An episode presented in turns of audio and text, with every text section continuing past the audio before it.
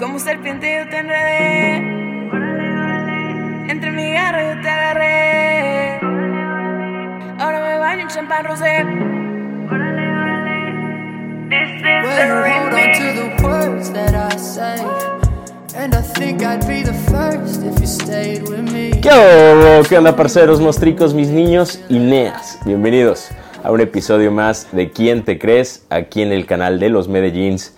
Mi nombre es Juan Carlos Medellín y el día de hoy, el día de hoy tenemos un invitado muy especial en el podcast. Estamos grabando desde Madrid, España y gracias a las diosidencias de la vida tuvimos la oportunidad de conectar y hoy nos va a estar compartiendo un poquito de su historia. Así que, por favor, desde sus hogares, ayúdenme a recibir al director creativo de la marca Wild Sunglasses, al señor Cao. Oh, wow, gracias Juan, por favor.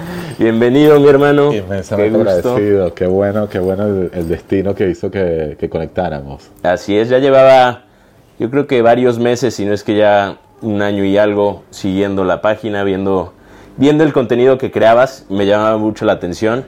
Una de mis, de mis pasiones son las gafas, entonces cuando llegué a Madrid dije, tengo que ir a, a la tienda de Wild y me, me encontré contigo. Increíble, increíble. De verdad que estoy súper contento de hacer realidad este momento. Es muy especial porque una de las cosas que estoy entendiendo con el tiempo, Juan, es de que hay que ir dejando legado, ¿sabes? Y recuerdos de hacer las cosas bien. Y a mí me gusta mucho relacionarme con mis amigos con procesos creativos.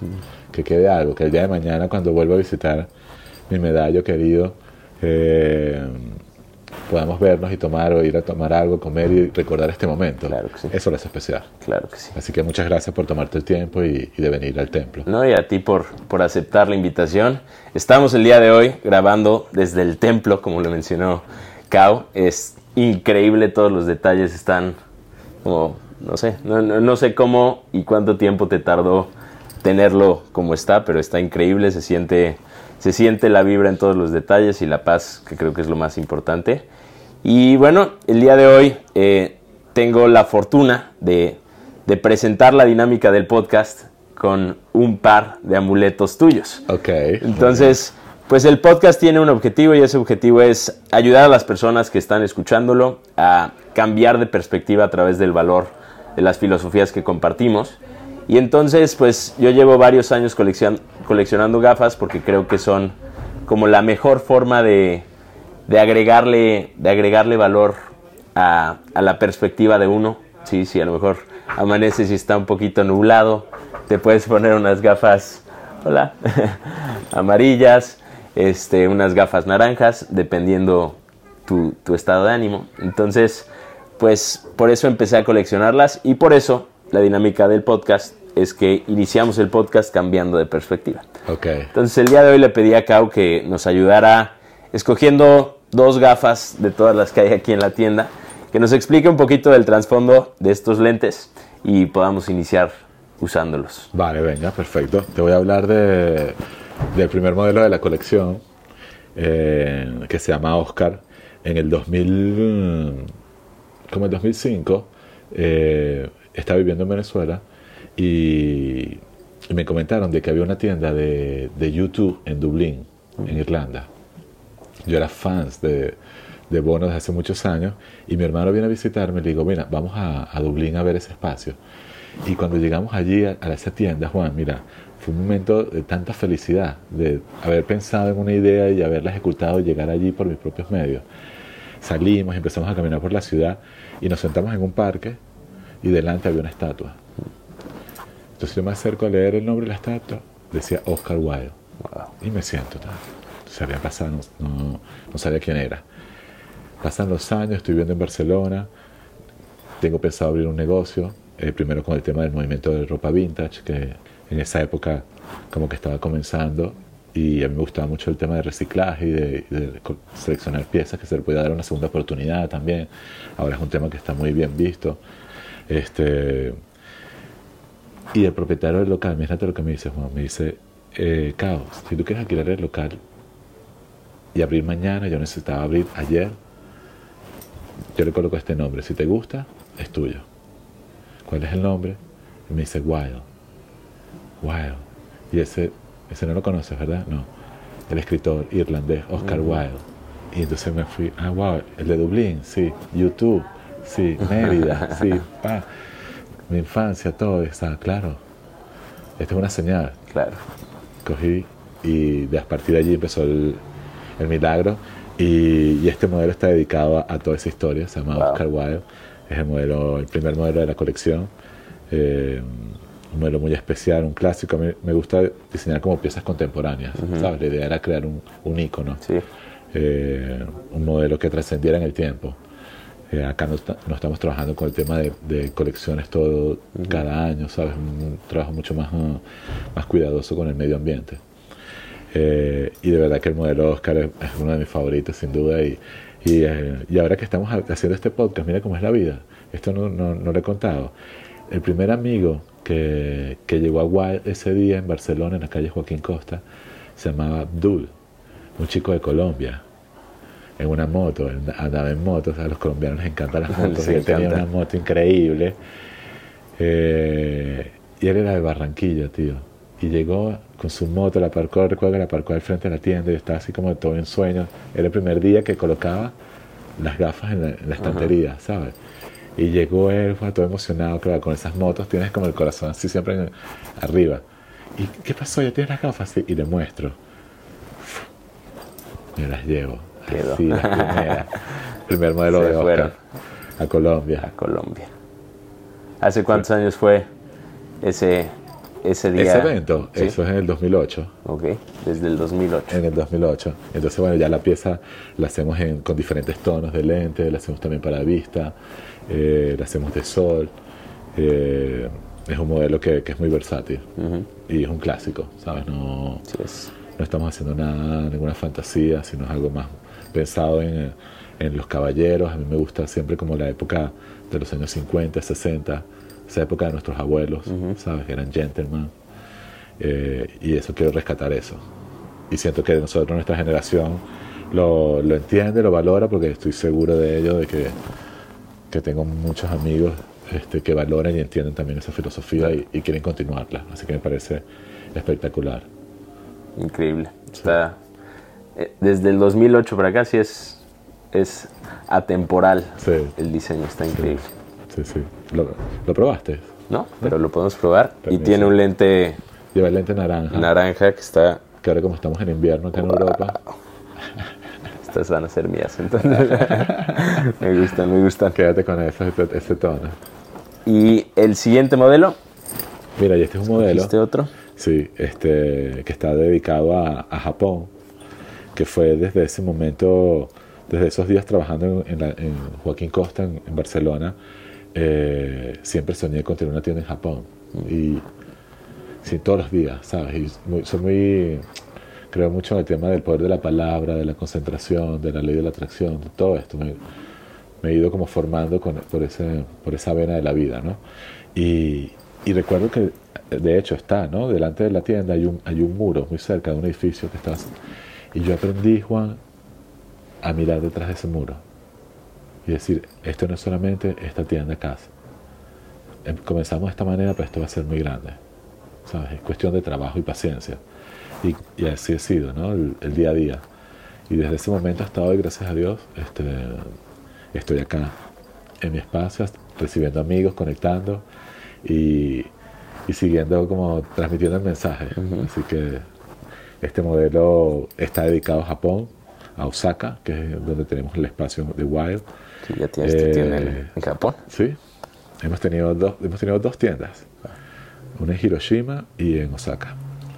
Y ahora, eh, y ahora este modelo es muy especial porque de todas las ventanas que estaban alrededor de la tienda de Hiroshima, en Osaka, en Tokio, todas esas puertas, toda la arquitectura del, de, de la ciudad a mí me inspira muchísimo. Viajo por arquitectura, a ver edificios, a contemplarlos. Y el modelo está diseñado para ella, para Osaka. Está increíble. Yo me Sí. llevé Tú tienes una, unas de Osaka también, una edición limitada. edición limitada, muy bonitas. Están increíbles. Lente rojo, Sí, un poco diferente. que te va a ayudar full. Ahí me van a ver roqueándolas en, en próximos episodios del podcast, eso es segurísimo.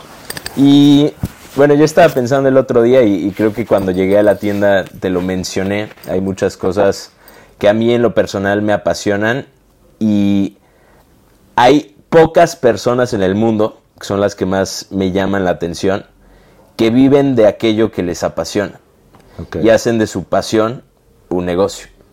Y hay pocas personas, creo, porque requiere cierto nivel de, de valentía inocente, de valentía, como decir, me voy a lanzar. Ingenuidad. y- y- exacto, porque no sabes qué va a haber detrás de esos pasos.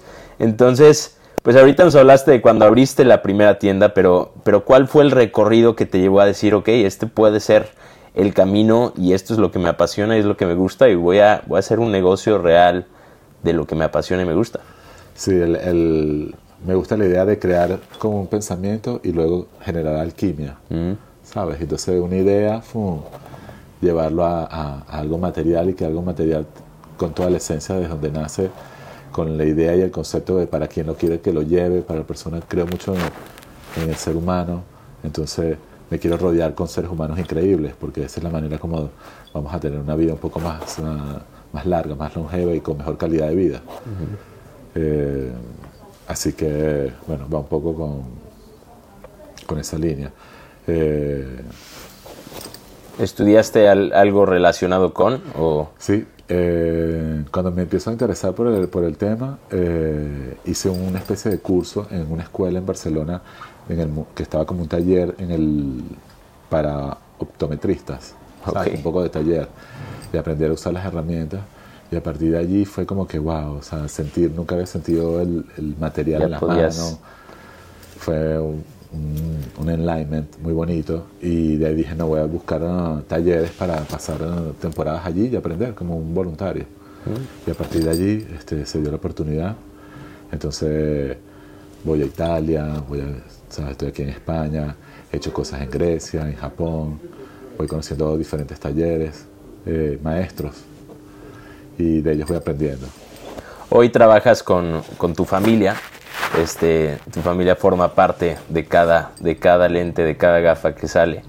Y siempre fue así o, tú fuiste el que inició. ¿Cómo, cómo y qué pensaban de, la idea de, de Kao va a ser gafas, va a ser lentes?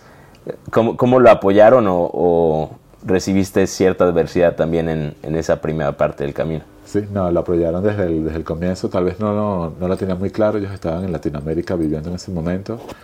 Y ya yo vivía en Barcelona. Y, y si mal no recuerdo, creo que ellos están desde hace siete años, ocho años, que están ayudándome y son ahora una de las pirámides más importantes.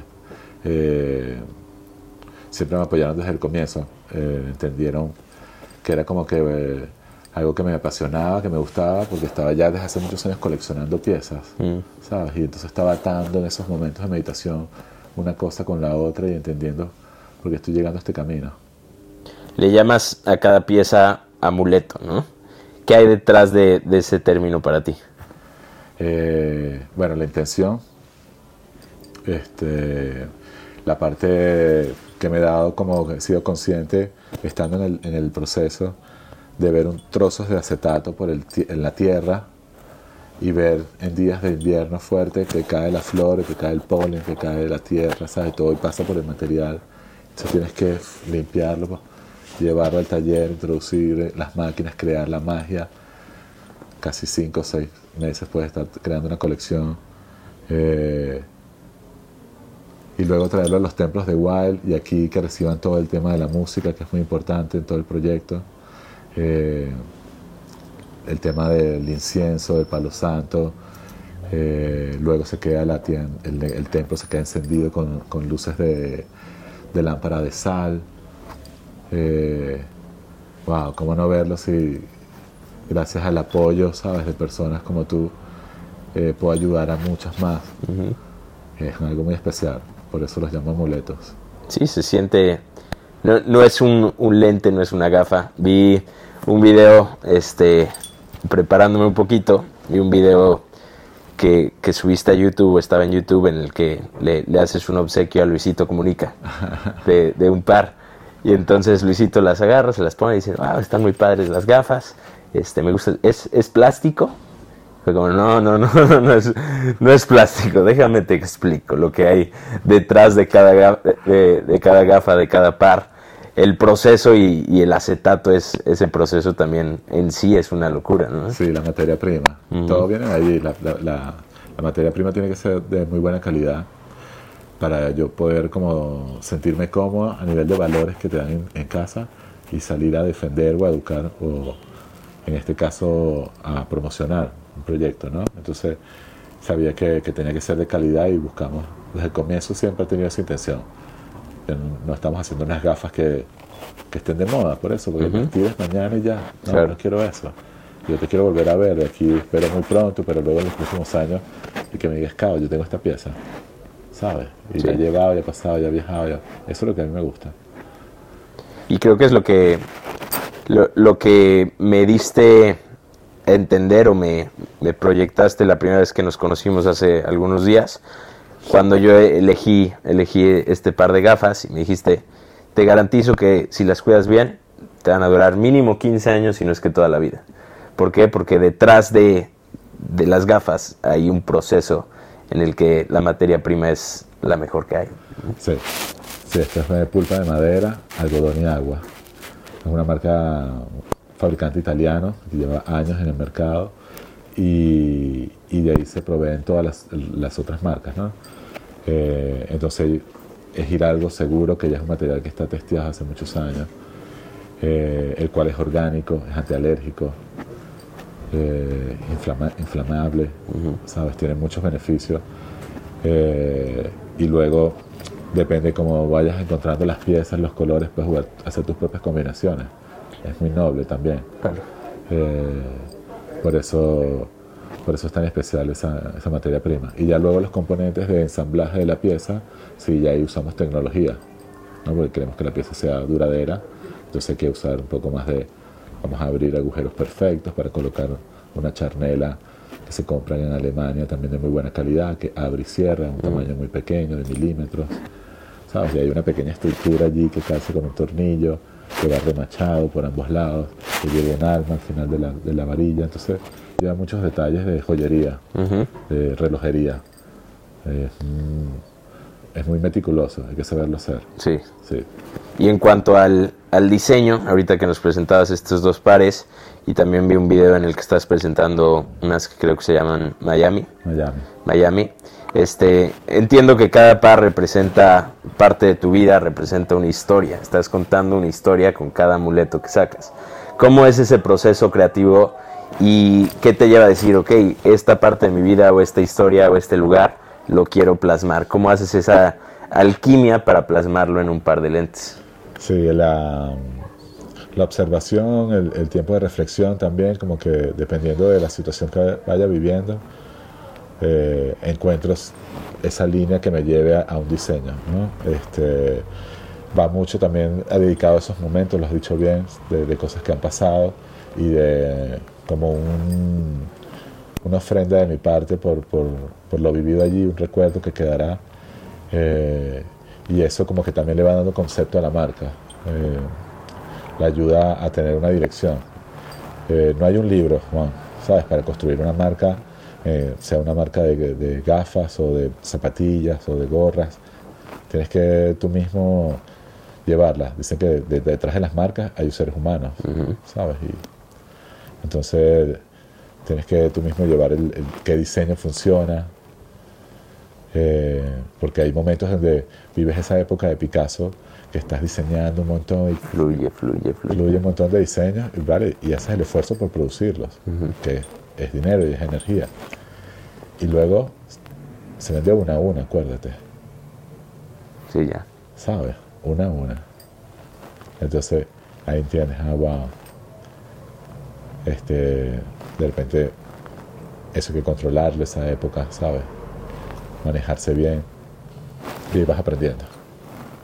Ahorita nos hablabas de, de ese muro que está enfrente de la tienda y tú siempre has pensado en, en ver más allá del muro, en ver detrás de este muro hay, hay mucho más y eso para mí es visión y, y creo que a través de la visión se puede construir todo lo que hay y, y también en el proceso siempre va a haber nuevos muros, nuevos obstáculos. Eh, ¿cuál crees que en estos últimos años, o bueno, desde que iniciaste la marca del 2008 para acá, eh, ha sido el, el muro más grande que has tenido que enfrentar en cuanto a, a obstáculo, adversidad? Eh, la pandemia, seguramente la pandemia para todas las marcas independientes eh, ha, sido, ha sido cuesta arriba. Eh, hay que tomarle mucho respeto a lo que pasó en ese momento, eh, porque hubo mucho aprendizaje y, y, sí, y hay una secuela, ¿no? O sea, este, los proyectos pe- pequeños, independientes como Wild, eh, se autogestionan. Entonces, tienes que aprender a soltar también cosas, ¿no? Y siento que ese ha sido de los momentos más, de, más fuertes Claro. de gran aprendizaje, sin duda. Han habido muchos más, ¿no? Pero por lo que fue la pandemia a nivel global, algo que no, que no podemos controlar, ¿Cuántas tiendas tenías entrando a la pandemia? eh, teníamos tres. Tres tiendas. Teníamos, o sea, teníamos eh, cinco en total.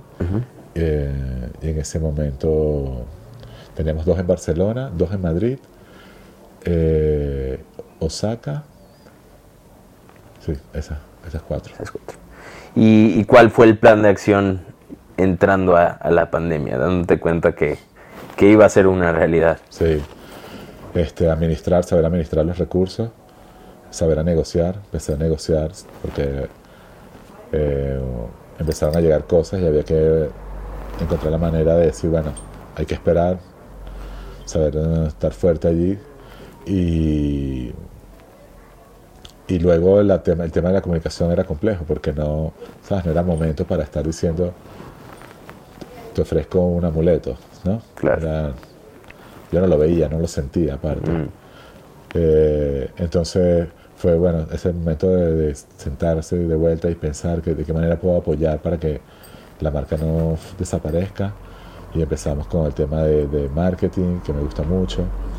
Eh, todo lo que es la creación de contenido, ¿sabes? Contar parte de la historia, mantener un poco ese mensaje de que estamos juntos en esto, porque realmente toda la comunidad que, que está igual, eh, son todos unos grandes amigos y, y estamos todos juntos, entonces eh, todos nos conocemos, tenemos buenas amistades.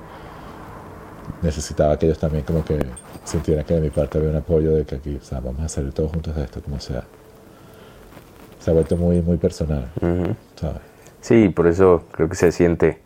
Lo, lo primero que me, me explicaste cuando entré a la tienda fue esto es, es un club, es familia, es, es tu amuleto, pero nos conecta alrededor del mundo, estemos donde estemos y, y cuando nos volvamos a encontrar en Colombia o en, en Madrid, vamos a seguir conectados. Y- creo que se siente y lo, lo, lo expresas muy bien Gracias. con, con tu vibra, con, con el arte que creas y, y con, con este espacio. Es una, una locura. Esta es tu casa, Juan. Muchas gracias, mi hermano. Gracias. Muchas gracias. Ya sabes, cuando quieras estás invitado. Aquí estaremos más veces, 100% seguro de eso. Amén. Y hablando de visión, ¿dónde ves y cuál es tu visión para los próximos 10 años? ¿Dónde ves a Wild en 10 años? Ah, wow.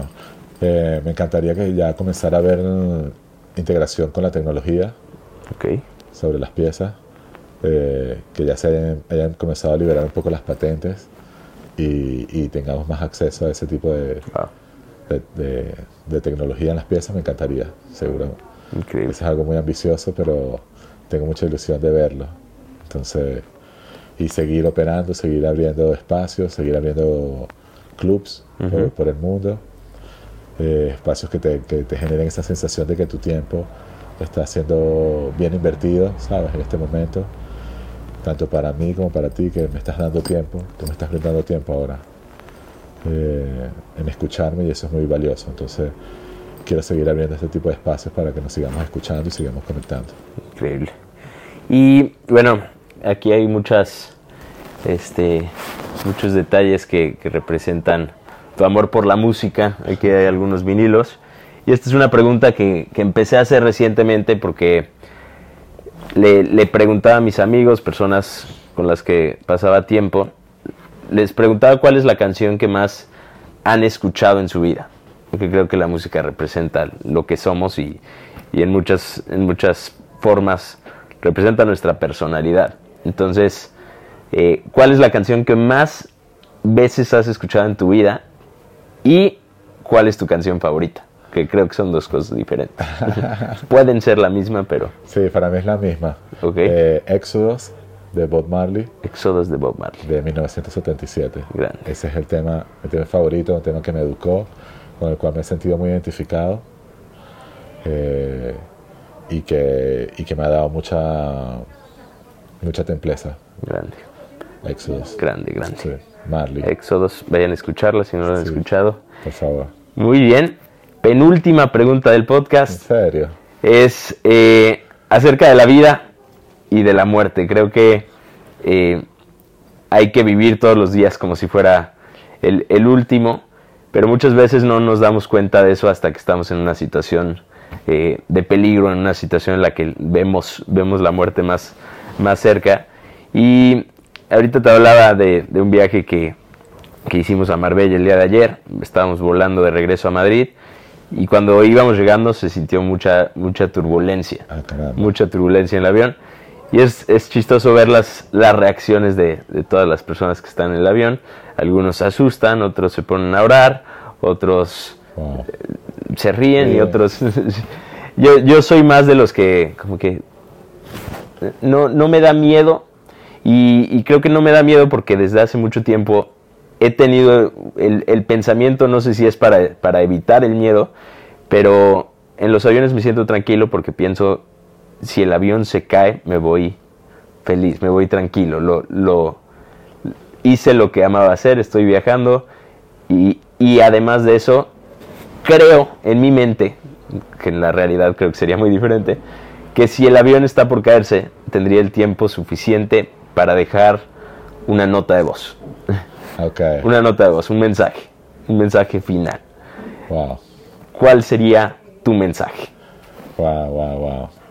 Este, estaba pensando en la muerte y, y justo estaba escuchando un tema de un, de un pianista que me gusta mucho, eh, francés, que se llama Sofia Pamar. Estoy muy, como, muy fijado con, ese- con él, con su música. Eh, y pienso que la muerte es el despegue. Es el despegue, ¿sabes? Nosotros de repente pasamos la vida caminando aún no hemos volado. Y en ese momento es cuando vamos a aprender a volar. Entonces, significa eso, significa sí, que vas a, te vas a transformar en luz. Así lo estoy, así lo estaré esperando, en el momento que llegue, ¿sabes? Sin- con respeto. Pero lo veo que como que vamos a volar alto. Sí, no es el, no es el fin, sino el, el inicio. Exacto, exacto. Una de las, de las reflexiones más, más profundas que he tenido la oportunidad de escuchar en, en este podcast fue un día que grabé con, con mi papá un Ok. episodio y hablábamos de la vida y la muerte y, y creo que el, el podcast me ha permitido grabar pláticas con personas muy especiales para mí. Entonces, pues hablando de la vida y la muerte con mi papá, me decía, la gente cree que, la, que nacer es el inicio y morir es el fin. Pero no, porque naces, mueres, pero la vida, la vida sigue, la vida es eterna, la vida no, no termina cuando mueres, es, es algo que, que sigue. Entonces, cuando morimos, según lo que nos compartes, estamos iniciando, estamos despegando, apenas, apenas estamos empezando. Y así nos mantenemos con los pies en la tierra. ¿sabes? No nos creemos más que nadie, respetamos al prójimo, mantenemos el mundo en paz. Si tú estás en paz, que lo transmite, yo estoy en paz. Si tuviese, ¿sabes? Un tema de ansiedad, de repente esto fuese diferente. Entonces quiere decir que todo va bien, Juan, Claro. ¿sabes? Y eso es lo que necesita el mundo. Más gente de luz que esté proyectando eso. Así es. Así es. Y la, última pregunta del podcast es el nombre del podcast. Entonces, el, el podcast es ¿Quién te crees? Y creo que tienes un, flow salvaje, lo he visto en, en- estos días y también en Instagram, cuando te vayan a, a seguir, van a poder ver tu flow salvaje. Hoy tienes unas gafas este, negras muy bonitas, el otro día traías unas rosas locas. Y estoy seguro que te pasa. eh, en Marbella me, me puse un outfit bien loco. Te vi, te vi. Y, y le decía a Lina, me, me volteé a ver la gente, le, le preguntaba, ¿me volteé a ver la gente? Dice, sí, todo el mundo te está viendo, qué pena, todo el mundo te está viendo. Y como, qué bueno. Y, y es, es porque, y, y es la razón por la que le puse el, el nombre al podcast. Me gusta, cuando era más inmaduro decía que me gustaba asustar. Yo me he visto para asustar. He visto para que la gente me vea y pregunte quién se cree. Pero aún más profundo, si lo puedo lograr, es que me vean y pregunten quién se cree y luego se pregunten ellos mismos. ¿Por, por qué se cree lo que se cree? Y luego se pregunten quién me creo y por qué me creo lo que me creo. Entonces, Cao, creo que tú, tú también recibes muchas miradas cuando caminas por las calles, tienes un, flow salvaje, no, no asustas, no asustas, no, no asusta, pero seguramente la gente cuando te ve se pregunta, ¿quién se cree? Así que, Cao, ¿quién te crees? Eh, me creo un creador de amuletos. Creo que, que gracias a la meditación eh, he podido entender de que, de que una idea se transforma en alquimia y, y como viene desde, desde lo profundo de, de querer hacer algo bien, de conectar desde lo más puro con el ser humano, eh, ahora siento que, que puedo hablar con propiedad y, y decirte que, que soy un creador de amuletos. Grande. Creo que vives en congruencia con, con quien crees ser y eso es lo mejor que puedes ser. Si vives en, en esa disonancia cognitiva, entonces ahí es donde, donde surgen todos estos sentimientos que son como la ansiedad y los sentimientos negativos en la vida. Cuando vives en congruencia, ahí es cuando, cuando todo empieza a fluir, cuando todo, eh, cuando, cuando verdaderamente atraes esa paz a tu vida y, y creo que se sienten en cada parte de esta experiencia que es hoy en día Wild. Y bueno, eh, ¿dónde te pueden encontrar? Eh, ok, bueno, por las redes sociales, el arroba wild sunglasses y en la página web www.wildsunglasses.com. Wild Sunglasses. Wild. Próximamente en colaboración con quién te crees. Exacto. Ese sueño mío. Eso está cool. O un podcast, un segundo podcast en Medellín. Por supuesto, por supuesto Voy que así será. Voy a ir a visitarte. Este es el primero y esperemos que sea el primero de muchos. Tu energía es increíble. Muchas gracias, mi hermano. Un placer nuevamente tenerte como invitado. Gracias. Si les gustó este episodio, si les sirvió, compártanlo con alguien a quien le pueda servir. Suscríbanse al canal, denle un me gusta y creo que creo que es esto. ¿Esto? ¿Está? Listo, amigos.